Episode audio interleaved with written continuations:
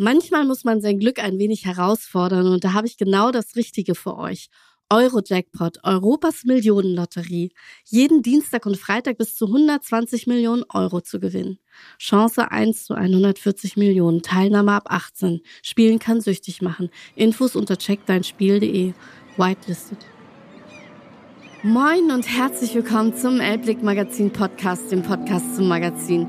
Ich bin Lucien Armbrust und schnacke regelmäßig mit Menschen aus Hamburg und ganz Deutschland. Dominik Eulberg ist Natursensibilisierer.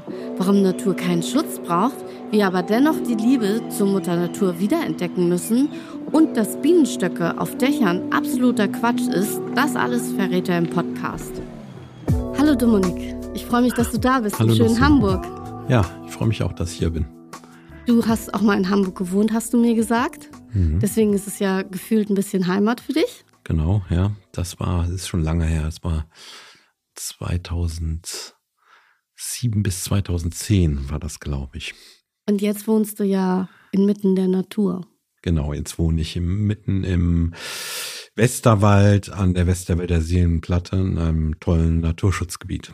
Und wie ist es für dich, wenn du dann aus der Natur rauskommst, wieder in die Stadt? Ist es für dich ähm, auch schön, aber anders? Ja, also ich kann mir überhaupt nicht mehr vorstellen, in der Stadt zu leben. Das geht einfach nicht mehr. Also als ich mal noch jung war, da fand ich das äh, vielleicht ganz schön, sich auszuprobieren. Aber mittlerweile habe ich mich genug ausprobiert, weiß, was ich will und was ich nicht will. Und ich hasse einfach Straßenlärm, also das mache ich. Habe ein sehr feines Gehör. Ich achte auf jeden Vogelpieps. Und wenn ich da Autogeräusche habe, das finde ich so störend. Das äh, hat man permanent hohen Stresslevel. Und auch nachts mit Schlafen finde ich das immer äußerst äh, nervig, wenn man da Autos hört oder sowas. Ich brauche wirklich absolute Stille. Von daher kann ich mir überhaupt nicht mehr vorstellen, in der Stadt zu leben. Und äh, ja, es ist mir viel zu viel Trubel. Also ich brauche wirklich Retentionsräume für meinen Geist, um sich auch selber spüren zu können, weil sonst ist, ist mir immer eine Reaktion. Man reagiert ja immer nur auf die ganzen Impulse und da kann nichts wachsen. Also ich brauche so eine Stille, so einen leeren Raum, um äh, mich selbst äh, zu entfalten. Das ist ein bisschen wie bei so einer Wasseroberfläche, wenn die immer aufgepeitscht ist, dann kann man da ein Hochhaus reinschmeißen von Gedanken. Das wird keinen Impuls erzeugen, weil äh, das einfach verschluckt wird. Aber wenn die Wasseroberfläche still ist, dann kann ein kleiner Tropfen schon eine Veränderung herbeibringen. Das ist ja immer so schön, wenn man Steine ins Wasser wirft und die dann so springen. Also diese flachen Steine mhm. in so ein Wasser wirft und die dann so hüpfen. Ich finde das immer ja. wunderschön mit ja. anzusehen. Ja. Gelingt mir immer nicht, aber ich kenne das, dass es geht. ja. aber der Grund, weswegen du hier warst, ist tatsächlich an der Rindermarkthalle gibt es total tolle Tafeln mit ganz vielen Vögeln, die es rund um die Rindermarkthalle gibt. Deswegen warst du hier. Das haben wir uns eben angeguckt. Und was man da machen kann, nämlich Anstatt Autogeräusche und Straßengeräusche kann man tatsächlich die Vogelgeräusche hören. Genau, also das ist, ich hatte mit Völkel ja, also ich bin ja Botschafter für Völkel, die haben ja auch eine Stiftung, machen viele tolle Sachen. Zum Beispiel dieses Jahr Streuobstwiesen angelegt überall. Und ich habe auch ein, eine Broschüre für die geschrieben zum Thema Streuobstwiesen, die überall auslag. Und äh, vor zwei Jahren hatte ich eine Vogelkampagne mit ihnen gemacht, wo wir äh, ganz viele Flaschen mit äh, heimischen Vögeln verziert haben. Wo wir uns auch kennengelernt haben. Wo wir uns haben. auch kennengelernt haben, in Hitzacker, genau. Und äh, im Zuge dessen haben wir verschiedene Vogelrundwanderwege implementiert äh, in der ganzen Republik. Und das hier ist immer noch ein Relikt aus dieser Zeit. Die Mühlen haben sehr langsam gemahlen und ist jetzt erst eröffnet worden heute. Und äh, es ist so, äh, es gibt ja oft so Schilder über Vögel, so Informationsschilder, steht dann drauf der Auwald oder so. Das sind dann irgendwelche Arten drauf, die man gar nicht rezipieren kann. Und das ist immer sehr schlecht, weil kein Wiedererkennungseffekt entsteht. Deswegen bin ich vor einem halben Jahr das abgegangen an der Rindermarkthalle, habe geschaut, was für Arten kann man dann da wirklich rezipieren und habe dann äh, Texte dazu geschrieben und Tafeln angelegt mit paar Hard Facts, also wie viele Brutpaare gibt es in Deutschland, wie groß werden die, wie alt werden die. Wir haben die Eier gemalt, meine Frau Natalia hat das alles designt Und dann habe ich äh, Texte geschrieben, die zum Staunen anregen sollen. Weil das Staunen ist der Anfang einer jeglichen Erkenntnis und äh, ja, dass man so ein, ein alltagstaugliches Stützwissen bekommt. Und dann äh, ist auch immer ein QR-Code drauf, den kann man abscannen und dann hört man die Stimme des Vogels und kann die Art dann vielleicht wiedererkennen. Es fasziniert mich ja auch ungemein, was du immer zu erzählen hast. Und das habe ich ja auch eben gesehen. Du hast gesagt, äh, dass das Rotkehlchen einen natürlichen Deo-Roller benutzt. Und da muss ich dann immer lachen, weil ich dann denke, darauf zu kommen oder das Wissen zu haben, das ist doch lustig und spannend und lehrreich und ich werde es nicht vergessen jetzt, weil du das vorhin gesagt hast. Wer es übrigens wissen möchte, vielleicht kannst du es nochmal sagen. Was ist der Deo-Roller der Natur für die Rotkehlchen? Ja, ja genau. Also ich finde das ganz wichtig. Also wenn ich diese ähm, Texte schreibe, äh, man natürlich habe ich, beschäftige mich jetzt seit über 40 Jahren mit Ornithologie, hat man viel äh, gesammelt, aber ich lese dann immer alles zu dieser Art, was ich lesen kann. Und dann ähm, muss man aber antizipieren, was interessiert die Leute, was bleibt da hängen, was nehmen die mit, was erzeugt wirklich eine tiefe Empathie, ein, ein Mitgefühl, ein, ein Staunen. Ähm, und diese Fakten suche ich dann raus. Das ist ein bisschen wie so eine Schatzsuche, immer nach geilen Fakten, die so, wo die Leute sagen, wow, das ist so spannend. Und nicht so einen langweiligen Kram da. Bei dem Rotkehlchen, äh, die sind halt eben sehr reinliche Vögel, die baden jeden Tag oder duschen auch. Dann gehen die an Blätter und schuppern die sich so dran. Ich sehe das manchmal, wenn man so kleine Wasserschalen aufstellt, dann springen die da ja auch rein. Ne? Ja, genau. Das sind ja. sehr reinliche Tiere. Und die gehen aber noch einen Schritt weiter. Die machen äh, auch ein Einämsen, so nennt sich das. Also die benutzen Ameisensäure. Also Einämsen kommt von Ameisen. Es gibt ja das passive Einämsen, das macht zum Beispiel der Eichelheer. Die fliegen auf einen Ameisenhaufen von zum Beispiel der roten Waldameise, setzen sich da drauf, spreizen die Flügel und lassen sich dann vollpinkeln von den Ameisen. Hm. Und äh, diese Ameisensäure befreit sie vor Parasiten, Pilzen und Bakterien. Und das Rotgeldchen geht aber noch einen Schritt weiter. Das macht ein sogenanntes aktives Einämsen. Das heißt, das nimmt äh, eine Ameise mit dem Schnabel auf und zieht sie, zieht die sich durchs Gefieder und tut damit direkt äh, Plagegeister in Anführungsstrichen bekämpfen. Ich frage mich dann immer, warum macht das Rotkehlchen das zum Beispiel? Und warum reicht es dem Spatz, sich irgendwie in Sand zu suhlen, um sauber zu werden? Das weiß man nicht. Soweit ist die Forschung dann nicht, oder? Warum diese Vögel dann unterschiedlich reinlich sind? Oder was könnte der Grund sein? Ist das, das Gefieder ist doch das Gleiche. Ja, eigentlich von dem Habitat her sind sie doch recht ähnlich, aber jede Art hat ihre eigenen Eigenschaften. Ähm, ja, es könnte auch was äh, Kulturelles sein. Also, ich meine, Tiere haben ja auch äh, eine Kultur, dass irgendwann mal Individuen das angefangen haben und dann das Nachahmer gefunden, so also wie so ein Werkzeuggebrauch oder sowas, dass sich das so implementiert hat. Äh, ich meine, es ist halt eben, es hat nicht immer alles direkt einen Sinn, aber es, es, es geht immer um Diversität, also dass man möglichst breite äh, Palette von verschiedenen Methoden hat, mit, ähm, ja, mit Herausforderungen des Lebens klarzukommen. Und das finde ich auch mal ganz spannend, das so zu beobachten, dass es da nicht richtig oder falsch gibt. Es hat alles seine Vor- und Nachteile. Und äh, diese Diversität, das ist ja auch keine romantische Folklore, sondern stellen wir immer wieder fest, ein uraltes Prinzip der Natur zum Erhalt des Lebens. Das finde ich ganz toll, dass da jede Art so ihre eigenen Eigenschaften und Features und Skills hat, damit klarzukommen. Und was die bessere Taktik ist, das weiß man nicht. Aber wie du schon sagst, Spatzen, die, die machen ja gerne Sandbäder. Deswegen nennt man sie auch Drecksspatzen. Deswegen kann ich das auch immer beobachten. Wir haben einen Sandkasten ah, in der Mitte von unserer Wohnanlage und da siehst du tatsächlich nur Spatzen drin, die sich da drin, äh, ja, dann eben säubern, würde ich sagen. Ja. Und es ist total spannend, weil wenn man das dann immer sieht, ist auch obwohl man in der Stadt wohnt, kann man ja die Natur beobachten. Ich gucke da wahnsinnig gern hin, wenn die dann irgendwie ganz viele Spatzen in diesem äh, ja, kleinen Kindersandkasten sind, der übrigens nie genutzt wird aber für die Spatzen natürlich ihre Heimat ist.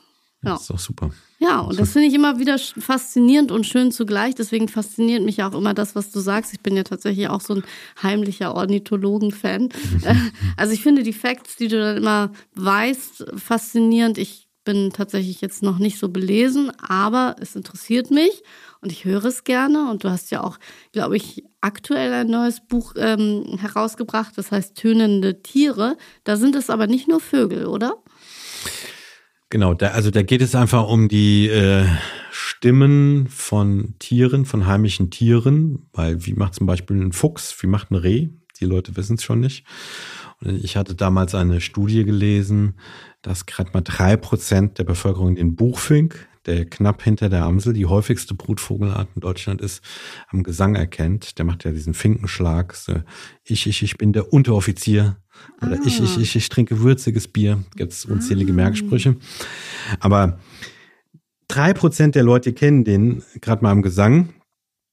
Und das fand ich erschreckend. Wie wollen wir denn etwas beschützen, was wir gar nicht mehr wahrnehmen, was wir gar nicht mehr kennen?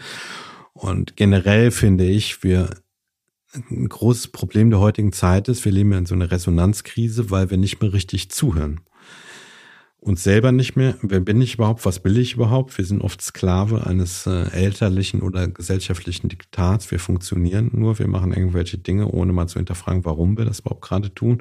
Das heißt, wir hören uns selber nicht mehr richtig zu. Wir hören unseren Partnerinnen und Partnern nicht mehr richtig zu. Wir hören unseren Mitmenschen nicht mehr zu und wir hören der Natur nicht mehr zu. Und ich wollte Leute einfach dazu bringen, wieder mehr zuzuhören. Weil das Gehör ist wirklich unser Supersinnesorgan, das elaborierteste, das hochauflösendste. Im Mutterleib gleich nach dem Tastsinn, das ist der zweite Sinn, der ausgebildet wird, der letzte, der erlicht, wenn wir sterben. Es macht ja auch alles Sinn, weil ob hinter dem Gebüsch ein äh, Säbelzahntiger lauerte damals, das konnten wir nicht sehen, aber wir konnten es hören. Aber wir gucken nur noch, wir klotzen aufs Handy, wir klotzen aufs Fernsehen, wir klotzen auf Tablets und auf Computer und wir hören nicht mehr zu. Und ich wollte die Leute wieder dazu bringen, mehr zuzuhören. Deswegen habe ich mir die spannendsten 50 heimischen Tierstimmen ausgesucht habe die aufgenommen und habe die in Musik umgewandelt. Das heißt, ich habe das transkribiert in Noten also das haben ja schon viele große Komponisten früher gemacht. Oliver Messiaen, das war ja der Ornithologe und den Komponisten, äh, Beethoven, äh, Wagner und so weiter. Habe das wirklich in Noten umgeschrieben, also eine Frage der Tonhöhe, eine Frage der Länge, eine Frage der Anschlagsdynamiken, ob ein Portamento oder Glissando-Effekt drauf ist sukzessive durchexerziert. Das war verdammt viel Arbeit. Also ich, äh, alleine wenn du das so erzählst, ja. denke ich, oh mein Gott, wie, da muss man erst mal drauf kommen, dass, wie man die Töne trifft, wie, welche genau. Töne es sind, genau. in welcher Reihenfolge, in welcher genau. Schlagzahl. Das, das war wahnsinnig viel Arbeit. Also ja. ich habe hab das ein bisschen unterschätzt, aber ich habe so pro Stimme schon so zehn Stunden gebraucht. Bei 50 Stück kannst du dir vorstellen, dass es 500 Arbeitsstunden waren. Eigentlich ist das Buch äh, ein Meisterwerk und man müsste wahrscheinlich da viel mehr Geld für nehmen, oder? Ja, ich meine, man macht sowas ja nicht wegen Geld, aber mhm. das, äh, das, ich fand das einfach total spannend und das ist, es wird jetzt auch ähm, nochmal als Notenbuch rauskommen für Kinder, damit die die Melodien der Natur auf dem Klavier nachspielen können. Was wunderschön. Ja, aber. Das könnte ich dann auch. Ich, hab, ich kann so Klavier spielen wie ein Kind, nämlich ganz schlecht. Ja, dann könnte ich mir die du, Noten kaufen. Nachspielen. Ja, kannst du kaufen. Hm. Kommt bei Mattes und Salz jetzt nochmal als Notenbuch raus. Ach, aber, aber wie gesagt, in diesem Buch, das ist immer ein QR-Code, auch den kann man abscannen, dann kommt eine einminütige Audiodatei. Die ersten zehn Sekunden hat man die reine Tierstimme. Und ab Sekunde zehn äh, hört man ähm, Instrumente, die ich gespielt habe, aber anhand der Noten des Tieres. Das heißt, ich habe das übersetzt. Ich habe nichts komponiert, keine einzige Note komponiert. Ich habe das nur übersetzt. Und alles, was wir da hören, die Lieder sind zu 100 Prozent von einem Tier komponiert. Die Tierstimme verschwindet dann irgendwann und dann bleibt ein Musikstück übrig, was von einem Tier gespielt wurde. Ich gebe dir nur ein Instrument. Und dann äh, ging es auch darum, wie kann man die am besten ähm, illustrieren, die äh, Tiere mit Fotos oder Zeichnungen, das hätte dem alles nicht gerecht geworden. Deswegen habe ich mit einem Künstler aus äh, Leipzig, dem Matthias Garf, wir haben aus Müll und Alltagsgegenständen die Tiere dann nachgebaut. Faszinierend. Und damit gehen wir auch auf äh, Wanderausstellungen jetzt drei Jahre durch Kunstmuseen und Naturkundemuseen in Deutschland, Österreich und Schweiz. Und du hast in einem anderen Podcast gesagt, das habe ich tatsächlich gehört, dass es nicht bei Kindern toll ankommt, bei ja. den Erwachsenen gar nicht so. Glaubst genau. du, die Kinder haben mehr Fantasie und können das dann eben besser wahrnehmen, aufnehmen und, äh, und lieben das eher? Und wir Erwachsenen sind einfach so, ja, das ist, entspricht nicht mehr unserem ja, Fantasiegebilde oder so. Ja, also ähm, ich spiele auch gleich mal hier eine vor, deswegen piepst gerade mein Handy, damit man ja. mal ein Gespür dafür kriegt. Also das, ich habe das ja nicht als Kinderbuch geschrieben. Ja. Ähm, und die Texte, die ich da geschrieben habe, die sind ja auch nicht äh, unbedingt kindgerecht. Aber ähm, ich fand das ja interessant, als die ersten Rezensionen rauskamen, dass im Zeitmagazin stand es auch so, Dominik Olberg hat ein Kinderbuch geschrieben. Da dachte ich erstmal, das ist eine Riesenbeleidigung, das ist ja kein Kinderbuch. Aber ja, für viele Erwachsene zum einen verstehen, ist das zu abstrakt für die. Die verstehen das nicht so richtig. Die denken, ich habe Musik zu der Tierstimme gemacht und sie verstehen nicht, warum da diese Skulpturen sind. Sie denken so, wieso hat der nicht ein schönes Foto genommen? Aber interessanterweise Kinder, die kapieren das sofort. Die kapieren sofort, aha, das ist ein Tier, was diese Musik macht. Und das hat der nachgedacht. Die verstehen das sofort und sind Vielleicht sind die Kinder einfach offener für solche Faszin also vielleicht ja. haben die noch mehr Fantasie, noch mehr ja. Spielraum und wir sind schon so verkopft. Genau, ich spiele jetzt auch mal eine ja, Tierstimme vor. vor. Ich spiele mal was vor. Fangen wir mit der Goldammer an. Das ist ja ähm, das äh, Beethovens äh, fünfte Symphonie, dieses ist übrigens anhand einer Goldammer adaptiertes oh. Motiv. Und die kann man sich sehr gut merken, wie mit wie, wie, wie, wie, wie hab ich dich lieb? Wie, ah. wie, wie, wie, wie, wie habe ich dich lieb? Also wenn man so im äh, Sommer auch zur größten Hitze, äh, die singen auch mittags, was ungewöhnlich ist für einen Singvogel, wenn er da durch ein Feld läuft und dann hört er das immer sehr schlagend und hämmernd, deswegen nennt man den auch im Englischen Yellow Hammer oder äh, im Volksmund auch Hammer, äh, Hammerling. Ich spiele es einfach mal vor. Das ist jetzt der Gesang. Wie, wie, wie, wie, wie, wie habe ich dich lieb? Und jetzt kommt das mit Instrument nachgespielt. Aber wie gesagt, das sind nur die Noten und das Vogel löst dann die Instrumente aus. Aber ihr hört, das sind genau die Noten. Und, mit der Zeit wird die Tierstimme dann äh, fadet aus. Also ist jetzt hier bei der Art recht unkomplex.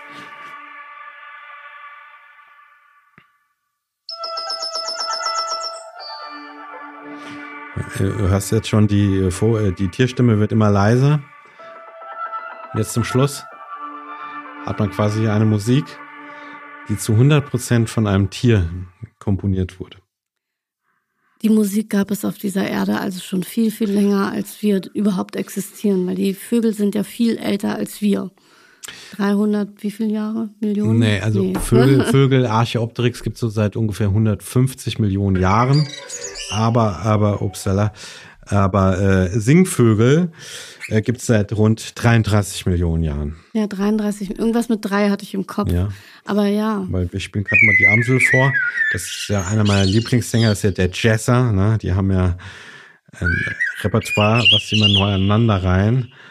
Und jede Amsel hat fünf, fünf Lieblingsmotive, die sie verwenden.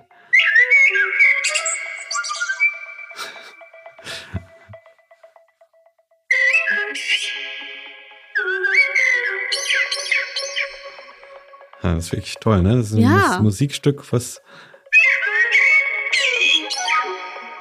was zu 100% von einem Vogel gemacht wurde.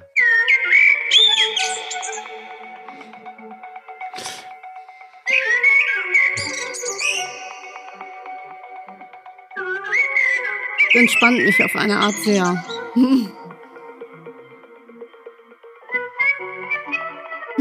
Das ist Jazz. Ja, ist Jazz.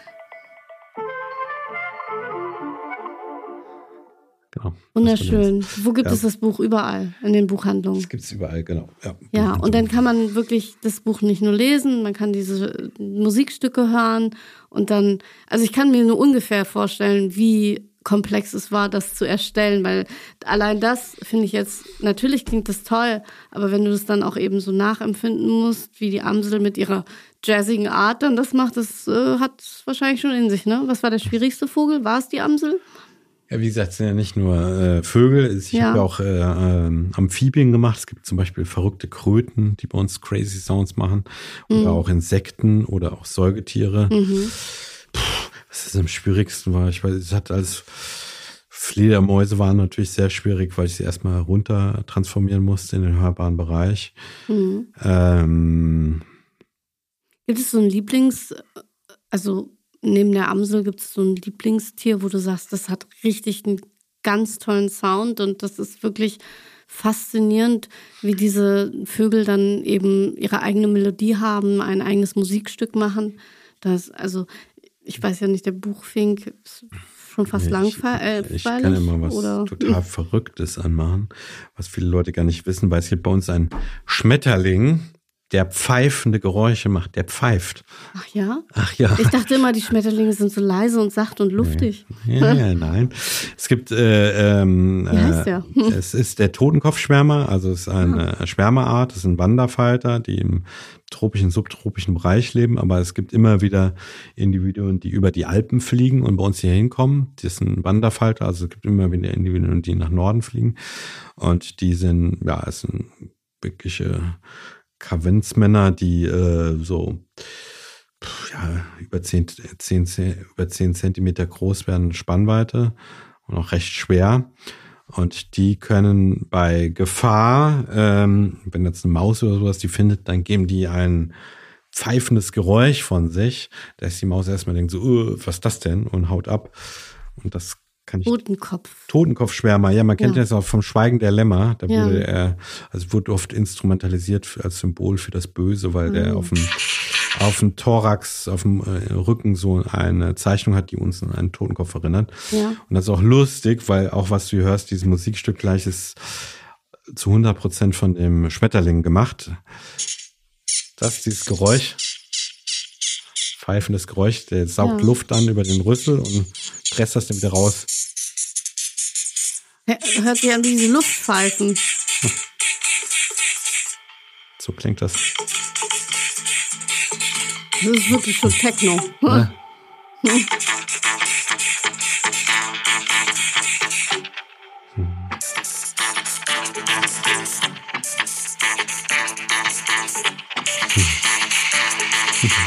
Mega.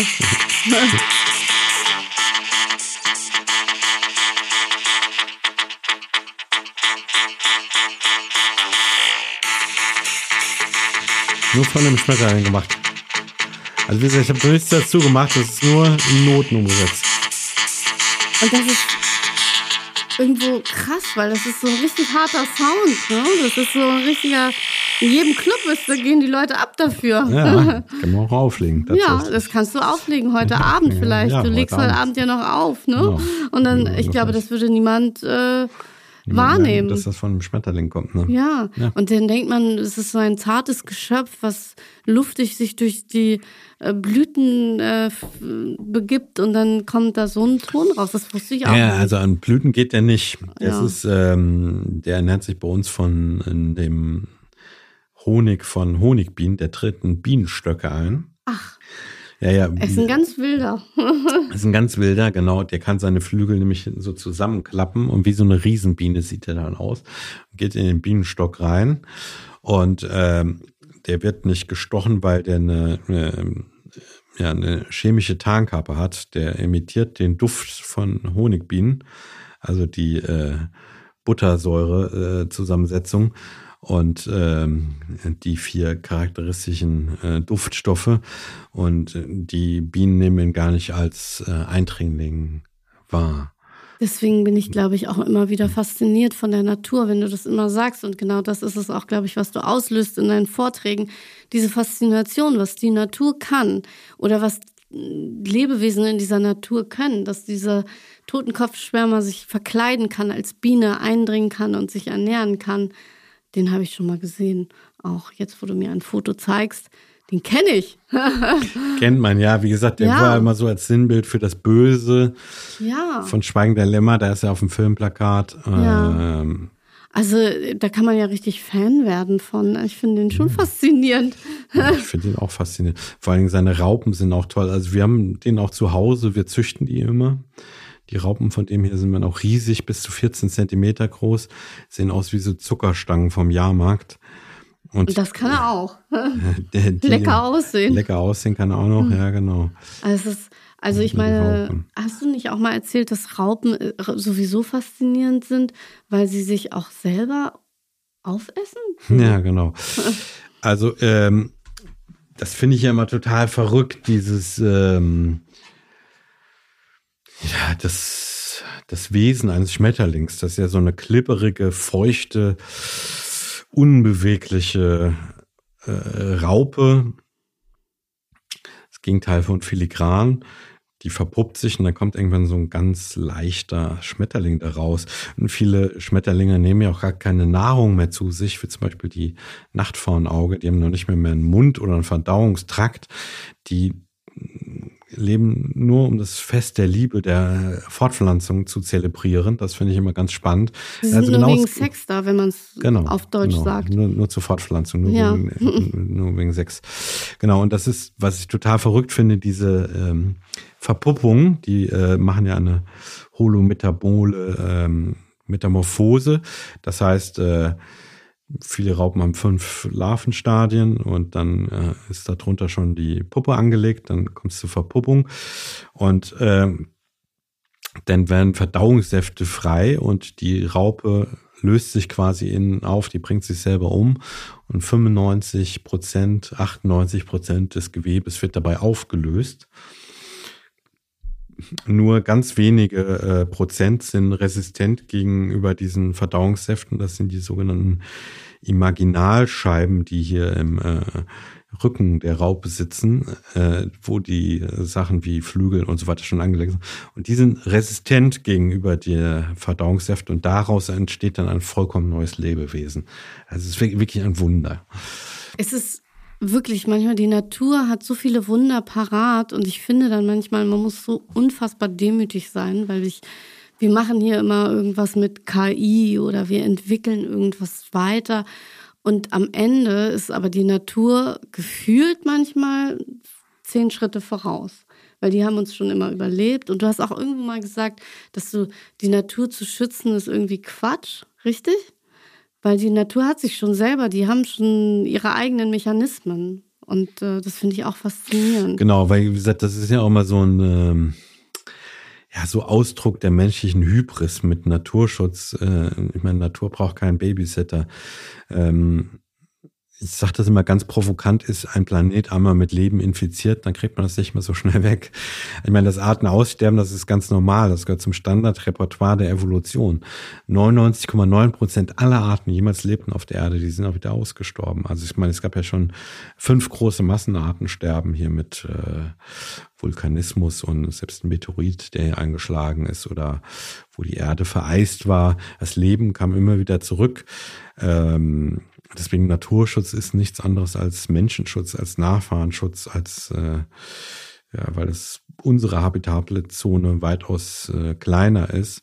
Das muss man immer wieder den Leuten klar machen. Äh, wenn ich da höre, wir machen mit bei der Rettung der Erde oder so, das ist Quatsch, weil wir können machen, was wir wollen. Wir können alle Atombomben zünden, das ist egal. Ein paar hunderttausend Jahre oder Millionen Jahre von mir aus später bräuchten Fleuchten, Pumpen, summt das wieder. Äh, wir rotten uns damit nur selber aus. Das muss man immer wieder ganz klar so sagen. Ich habe das neulich gelesen, ich habe es gerade gesucht, aber ich finde es nicht mehr. Es gibt irgendein Tier, das sie jetzt wieder entdeckt haben, wo sie dachten, es wäre ausgestorben und es gibt es wieder. Irgendwas mit Gold hieß es. Hast du es gelesen? Ja, Der das Gold. waren sogar zwei, die ich gesehen habe. Zwei, also genau, das nennt man ja den Lazarus-Effekt. Mhm. Wenn eine vermeintlich ausgestorbene Art wiedergefunden wurde. Das, ähm, ja, ja, das, das waren bei, ich glaube, das waren sogar zwei Arten, die man wieder gefunden hat. Der Goldmull war es. Ah ja. Der Goldmull ist doch nicht ausgestorben. Und sie sind irgendwo in Südafrika in der Stadt Port Nolot wieder aufgetaucht.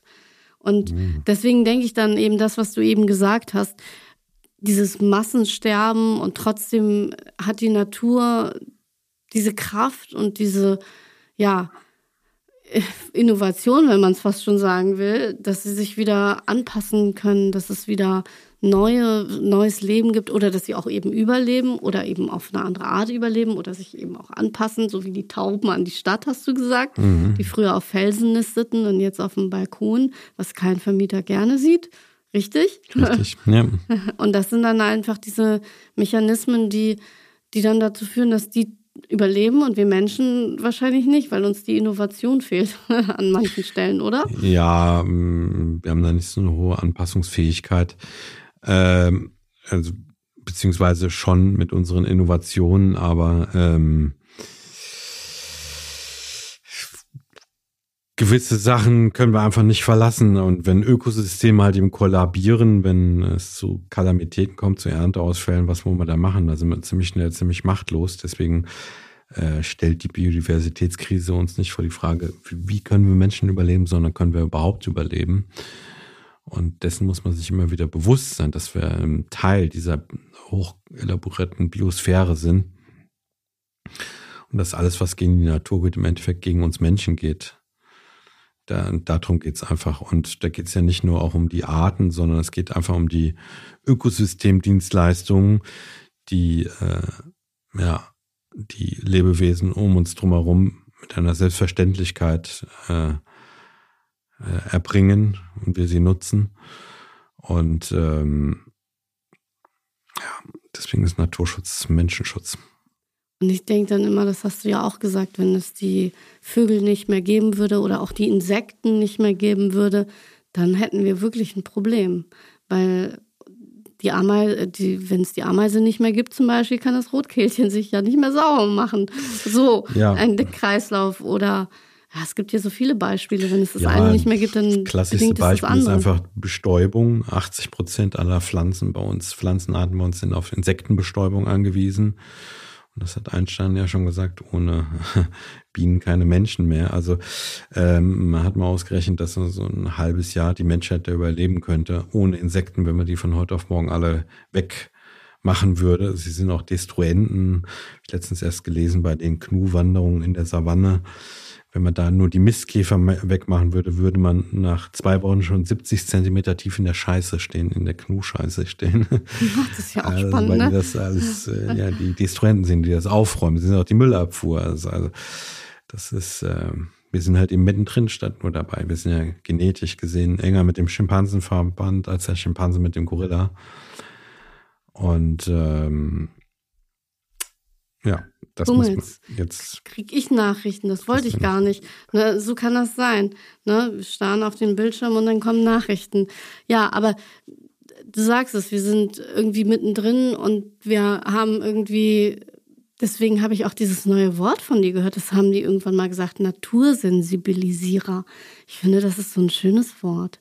Und das gefällt mir so sehr. Ich würde du hast es mal irgendwo gesagt, wenn ich meinen Beruf angeben müsste, dann wüsste ich gar nicht, was ich sagen muss. Und dein Steuerberater hat gesagt, du bist Musiker und, und für mich bist du ein Natursensibilisierer.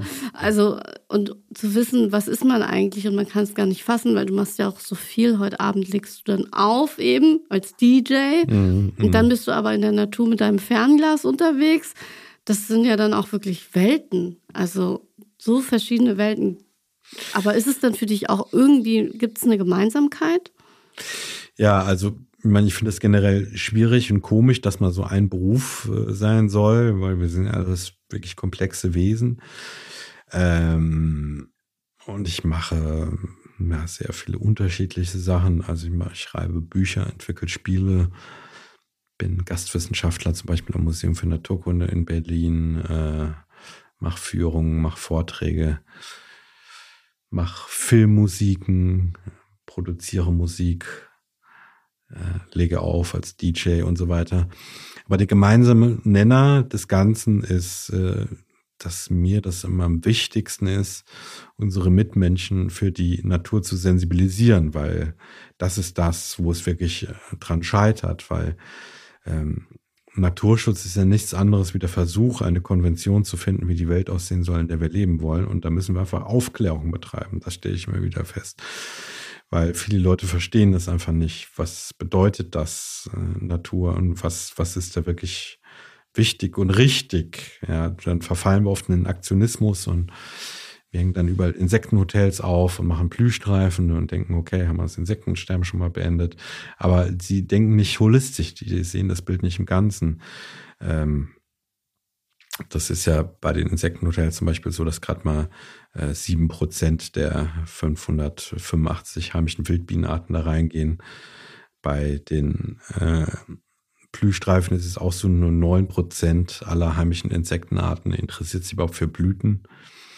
Und das, das Gesamtpaket stimmt da ja auch nicht, äh, weil das oft nicht Futterpflanzen für die Arten sind. Man könnte, um es mal provokant zu sagen, eigentlich auch Plastikblumen mit Zuckerwasser da aufstellen. Das hat denselben Effekt. Und es ist einfach wichtig, da aufzuklären, zu sensibilisieren, was ist aber richtig und wichtig und wo liegt der Hase im Pfeffer und was kann man wirklich machen, um nachhaltig eine Veränderung zu machen. Weil wenn man dann nur auf das politische System vertraut, das, ist, das funktioniert meines Erachtens nicht, weil die einfach zu langsam sind und auch sehr populistisch sind. Die gucken einfach auf die Umfragewerte, gehen die hoch oder runter.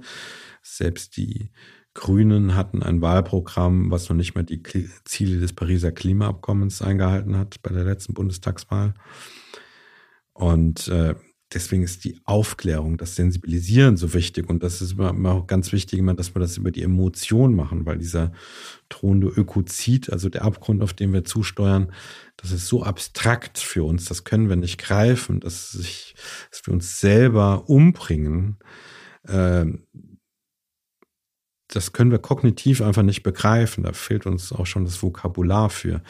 Und ich bin der Meinung, wir müssen das viel mehr über die Emotion machen weil das äh, Emotion, Liebe, das ist eine viel stärkere Kraft wie unsere Gedanken.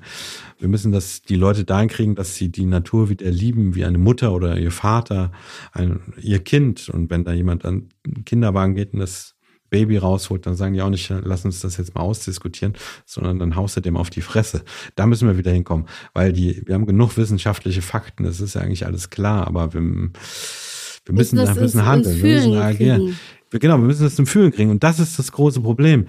Weil ähm, als irgendwann das Fühlen und die Emotion, das Staunen aus der Wissenschaft verloren gegangen ist. Also da waren wir ja früher mal weiter mit Humboldt, Humboldtsches Bildungsideal vor 200 Jahren, da gab es noch die Wunderkammer gab, als es ein Staunen gab.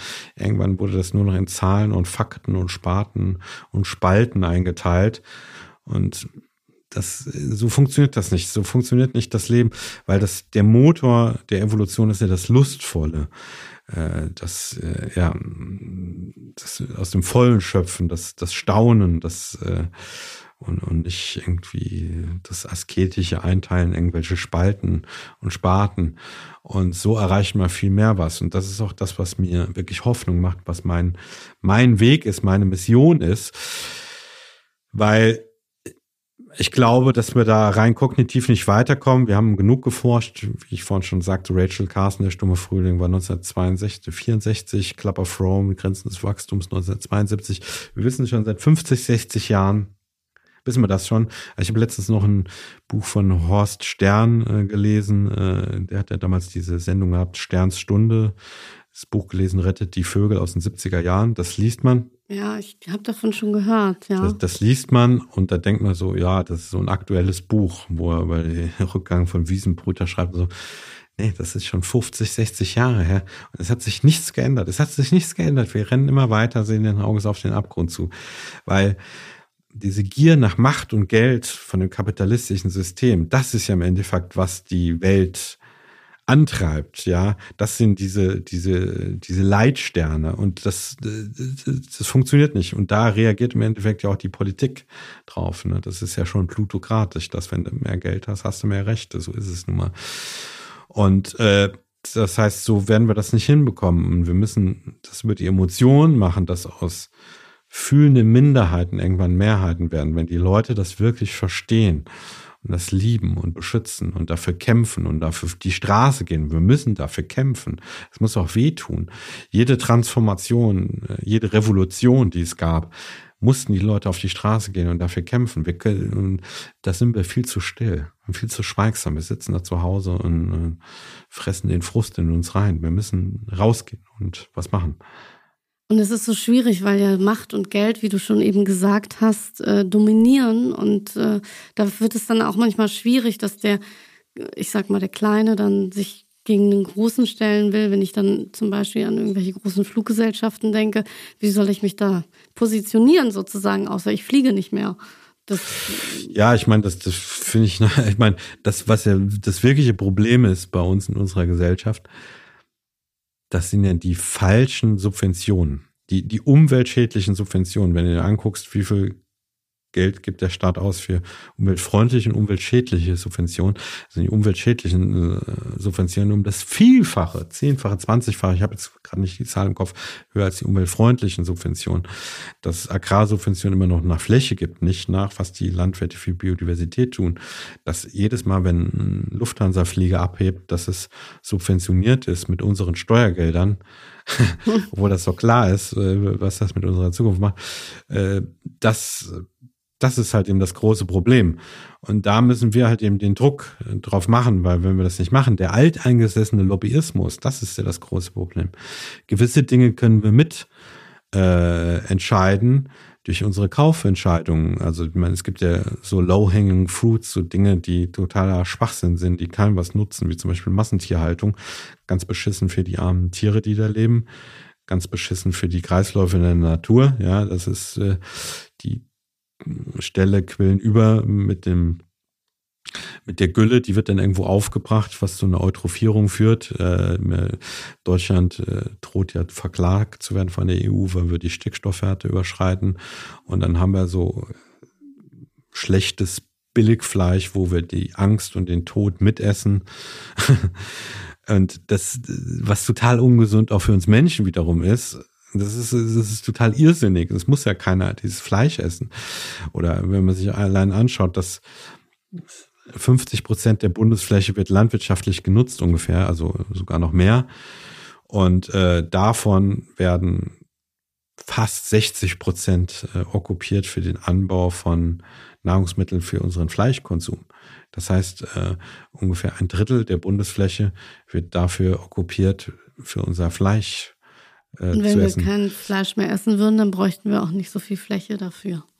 Ja, also ich meine, ich bin äh, jetzt auch nicht dogmatisch werden sagen, wir müssen nie wieder Fleisch essen, wir müssen kein Fleisch essen. Äh, äh, aber also ich meine, es ist ja nicht der Fleischkonsum, der ähm, klimaschädlich ist und umweltschädlich ist und tierwohlschädlich ist, aber halt eben die Dosis macht das Gift und wo es herkommt, wenn man ähm, wilde Weiden hat, wo Tiere das ganze Jahr über draußen sind, äh, dann ist das auch ein fantastischer Klimaschutz. Und äh, weil es ist ja tatsächlich so, dass eine uralte Weide durch den Verbiss des Viehs und die ja, das fein verästelte Wurzelnetzwerk, was dadurch entsteht und durch Biotubation von äh, Kohlenstoff durch zum Beispiel Mistkäfer und Kleinsäugetiere, mehr CO2 speichert als ein Wald. Das wissen ja auch viele Leute nicht. Also das heißt, das kann ja auch ein Klimaschutz sein, wenn man Kühe hält, also mega Herbivoren hält. Aber diese Masse, das ist natürlich vollkommener Irrsinn. Also wir, wir müssen unseren Fleischkonsum äh, mal 90, 95, 99 Prozent reduzieren. Und es ist immer die Frage, wo es herkommt. Und ich glaube, das ist dann aus der Gewohnheit heraus, wenn wir alle dann nochmal an die Gewohnheiten der Menschen denken, dass es so schwierig ist, dann vielleicht für viele das umzustellen oder sich auch darauf einzulassen. Und ich glaube, da fängt es dann eben an, dann doch bei einem selbst. Ne? Genau, aber das muss man ja nicht kaufen. Also wenn man, man sollte gar kein Fleisch essen und wenn, dann nur wirklich, wo man weiß, wo es herkommt und was es ist. Aber das also eigentlich ist es Aufgabe der Politik, das zu regulieren, dass es sowas nicht gibt, weil das ist ja ganz wenige Prozent, die davon profitieren und 99,9999 Prozent leiden darunter. Da denke ich mir, wie kann sowas in der Demokratie sein, dass sowas existiert, aber es ist halt eben dieser alteingesessene Lobbyismus. Aber jeder Stimmzettel, jeder Einkauf ein Stimmzettel für oder gegen den Naturschutz. Wenn keiner mehr diesen Scheiß verkauft, dann werden die das irgendwann nicht mehr machen. Also da kann sich jeder in die eigene Nase machen. Ansonsten müssen wir politisch den Druck erhöhen. Aber das ist mir immer ganz wichtig, den Leuten zu sagen, dass wir da größer skaliert denken müssen, dass es nicht irgendwelche Probleme sind, die wir mit einem Insektenhotel oder einem Nistkasten im Garten lösen können, sondern dass da müssen wir Petitionen unterschreiben und den Druck auf die Politik erhöhen. Also reicht auch nicht der Bienenstock auf dem Dach. Bienenstock auf dem Dach ist sogar kontraproduktiv. Aha. Das ist keine, das ist sogar umweltschädlich. Äh, ähm, da wirst du jetzt überrascht sein, ne? Ja, das da, weil die, ja, viele ich kenne eine Naturbank ja, oder nee, ich kenne eine ja, nachhaltige ja, Bank. Die haben extra eingeladen, weil sie einen schön, Bienenstock auf dem schön, Dach haben. Schönen Gruß von mir sagen, können Sie mich mal einladen, das ist eine äh, Scheiße, die sie da machen. Also das nennt man ja Bee-Washing. Also es gibt ja. so einen Fachbegriff dafür. Das ist eine Form von Greenwashing, die nennt man Bee-Washing. Also ich, ich kannte bisher Greenwashing. Ja, yes, genau. Es gibt Green, Bee-Washing ist ein Teil von Greenwashing. Ach. Also das ist, wenn Leute Bienenstöcke instrumentalisieren, sagen sie tun was für die Natur. Dazu muss man Folgendes sagen. Das ist ja die Mellifera mellifera, die Honigbiene ist in Deutschland ausgestorben. Das ist kein Teil, ich glaube, die letzten gab es in den 70er Jahren noch in, in Thüringer, irgendwo in Thüringen. Die sind kein Teil des natürlichen Ökosystems mehr. Honigbienen. Ja, es gibt ja Wildbienen, es gibt 585 Wildbienenarten in Deutschland, habe ich ja gerade gesagt. Die Honigbiene ist kein Teil davon. Das heißt, sie hat keinerlei natürliche Ökosystemdienstleistung, die sie verbringt in unserem System.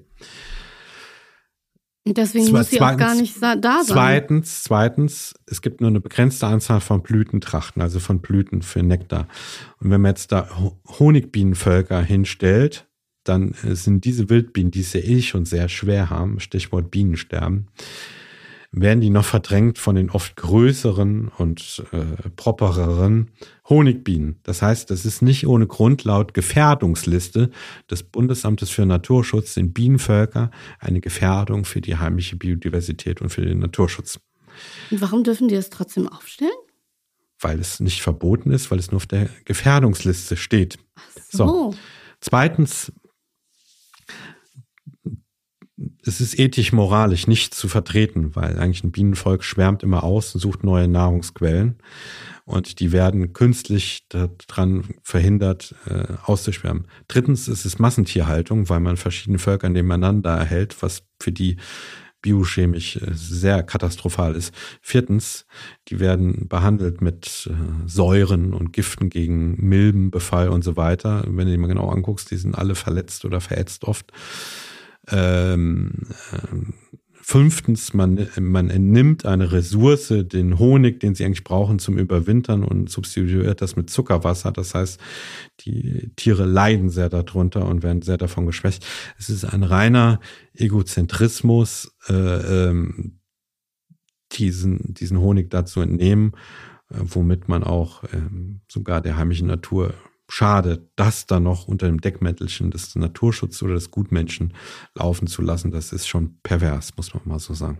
Die Bank sollte dich dringend einladen für Vorträge. Ja, aber genau, aber da sind wir doch genau wieder bei dem Punkt. Ich glaube mhm. jetzt nicht, dass die Bank sagt, geil, äh, wir verarschen jetzt mal die Leute, tun was ja auch, was überhaupt nicht gut für die Natur ist, sondern äh, die Unwissenheit. Es ist einfach die Unwissenheit, die Aufklärung. Das ist das, was fehlt. Weil das große Problem ist, die Natur hat keine Lobby.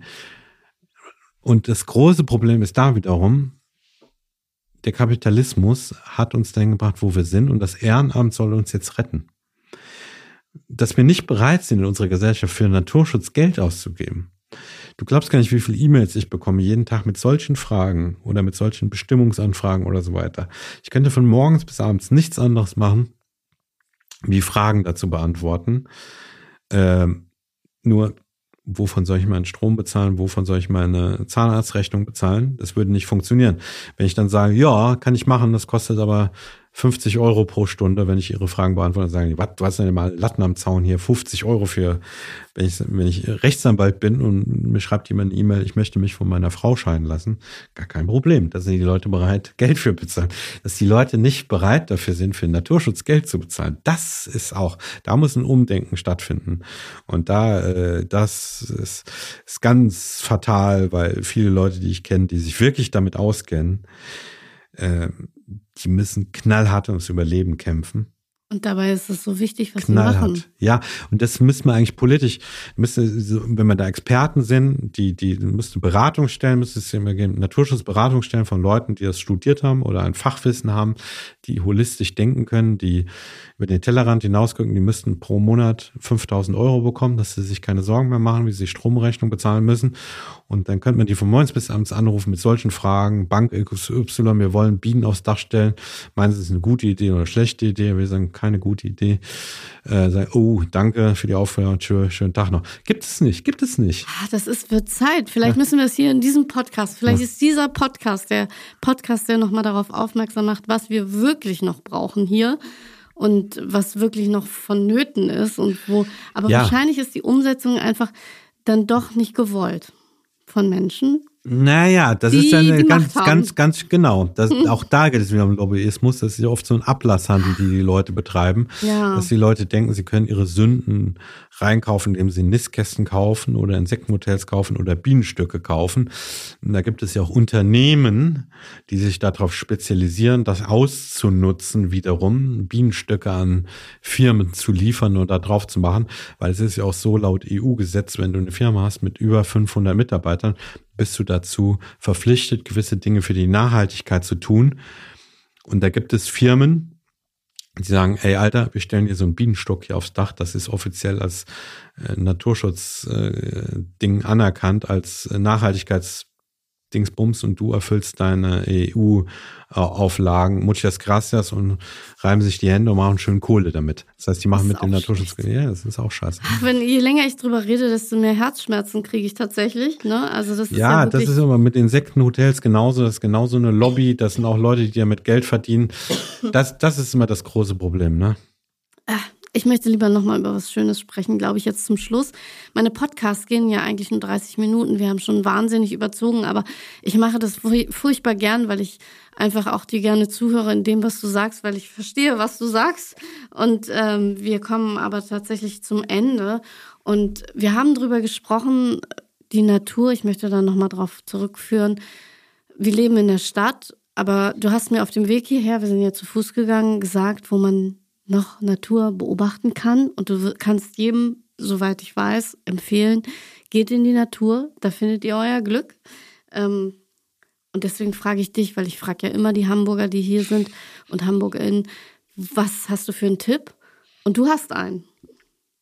Ja, ähm, genau. Ich habe ja mal in Hamburg äh, gelebt. Was ich natürlich ganz toll finde, hier ist die, die Wedeler Marsch, die Karl Zeiss äh, Vogelstation da, Wedler Marsch, wo man so über so einen Tunnel so hingeht und dann Limikolen und Wartvögel und Wasservögel unglaublich nah äh, sehen kann. Und dann gibt's ja die, die Elbmarschen noch unten im, äh, die Elbe aufwärts, also Richtung Südosten. Das ist auch ganz spannend. Da habe ich schon Beutelmeisen gesehen. Die bauen ja diese tollen äh, Pendelnässer mit so einem seitlichen Eingang. Die wurden auch früher übrigens als Schuhe für äh, Babys benutzt, die Nester. Ehrlich? Haben die einfach so als Pantoffeln angezogen. Aus was sind die Nester? Aus äh, äh, ja, Pflanzenfasern und Samen hier vom äh, Waldweidenröschen, glaube ich, und so. Ähm, und jetzt gucke ich gerade nochmal, wie das eine Gebiet hier heißt, das Naturschutzgebiet, ah ja, Kirchwerder Wiesen. Das fand ich auch sehr interessant. Äh, das ist ja, glaube ich, mit das größte äh, Vogelschutzgebiet hier, weil es da noch tolle Wiesenbrüter gibt, wie Kiebitz und äh, Uferschnepfe und Blaukehlchen, habe ich da auch schon gesehen. Ah, und Hast du diese Stimmen auch zufällig in diesem Buch Tönen der Tiere? Nein. Äh, ich habe den großen Brachvogel habe ich da drin, ja. Also die, die Uferschnepfe habe ich leider nicht da drin. Die macht aber auch so, die macht so Kritter, Kritter, Kritter, Kritter. der Brachvogel, äh, ja, ganz toller ähm, Wiesenbrüter, so einen ganz langen Schnabel, der nach unten gekrümmt ist. Jetzt hört man, wenn man das jetzt hier hört, ich mache es mal zurück, dann weiß man sofort, warum er seinen englischen Namen hat, weil im Englischen heißt er Curly.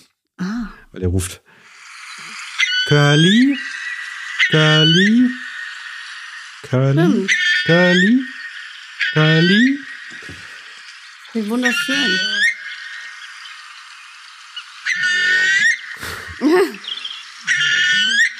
genau, das ist der Balzruf.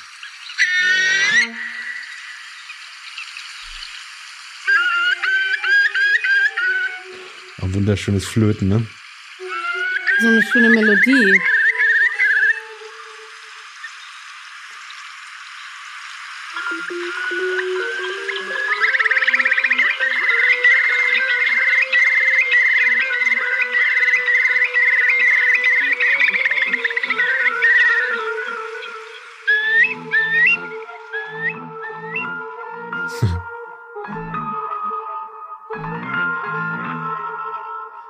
Ja, wenn ihr Glück ja. habt, könnt ihr das da auf den, äh, wie heißt das jetzt nochmal, Kirsch, Kirsch, Kirchwerder. Kirchwerder Wiesen. Wiesen kann man das dann könnt hören. Das, könnt ihr das vielleicht hören? Ja, ja also ich werde jetzt immer dran denken, Curly, Curly, wenn ich das Curly, höre, dann weiß ich Bescheid. Curly. Genau. Ja.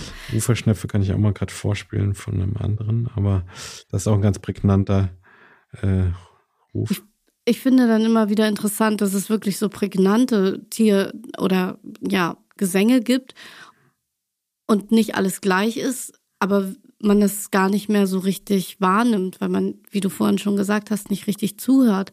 Aber wenn man dann doch zuhört, dann kann man die wirklich großen Unterschiede der Töne und der Gesänge natürlich hören. Aber sonst denkt man immer, das Vogelgezwitscher. Ja, ja, genau. Aber das ist für uns ja alles so hochfrequent und sehr ähnlich, weil wenn man das mal mit so einem Klavier nachgespielt hört, die Melodies, mhm dann kannst du sie auch besser einprägen. Jetzt mache ich mal die Uferschnäpfe an. Kritter, Kritter, Kritter, Kritter, Kritter. Und was man auch äh, da noch gut hören kann, das spiele ich auch noch kurz an. Das ist sehr prägnant, auf jeden Fall. Kritter, Kritter, ja. Der äh, Kiebitz natürlich, der Vogel des Jahres. Ne? Ach, ist er der Vogel des Jahres? Ja, also für, für nächstes Jahr, 2024. Ah.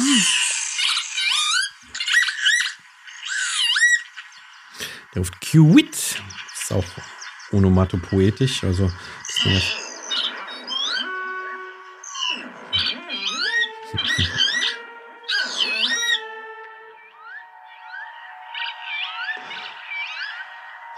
ja, aber es ist leider auch komplett im Bestand eingebrochen. Die ganzen Wiesenbrüter. Kiebitz hat doch über 80 Prozent seines Bestandes eingebüßt in den letzten drei Jahrzehnten. Hm. Das ist ja immer das Traurige, dass das irgendwie, dass man das auch mitbekommt, wenn man so lange auch eben im äh, Tierschutz tätig ist oder überhaupt im, im Naturschutz tätig ist, wie man dann mitkriegt, wie dann Bestände schwinden. Ja. Macht einen das nicht dann auch wahnsinnig traurig? Es macht einen total traurig. Man kann da auch ähm, depressiv werden, weil man da manchmal wie Don Quixote gegen Windmühlen ankämpft. Wie kann man also blöd sein? Aber auch von der Politikseite her. Aber ähm, wie der österreichische Philosoph schon, Karl Popper schon sagte, zum Optimismus gibt es keine sinnvolle Alternative. Was will ich denn machen? Soll ich mich so hinsetzen, depressiv werden, weil alles so schlecht ist? Oder soll ich vor die Haustür gehen und versuchen, was zu ändern? Das ist wohl klar, was ich mache. Ja, und du schreibst wunderschöne Bücher, die wir uns kaufen können. Wir können deine Vorträge angucken. Wir können tatsächlich zu dir kommen und mit dir feiern, wenn du nachts auflegst und ähm, ich danke dir sehr. Wir haben sehr lange ja. gesprochen. Ich könnte mit dir stundenlang reden. Tatsächlich, ich hätte gerne noch so viele Fun Facts gehabt, aber äh, deswegen sollte man sich auch deine Bücher kaufen. Den Vogelfahrt ja, ablaufen an der Rindermarkthalle sich damit beschäftigen. Du hast auch ein Quartett rausgebracht, das man ja, spielen genau. kann. Also es gibt so viele Möglichkeiten. Sachen, genau. ja. Vielen Dank, Dominik. Ja, danke dir auch, Nussin. Danke fürs Gespräch.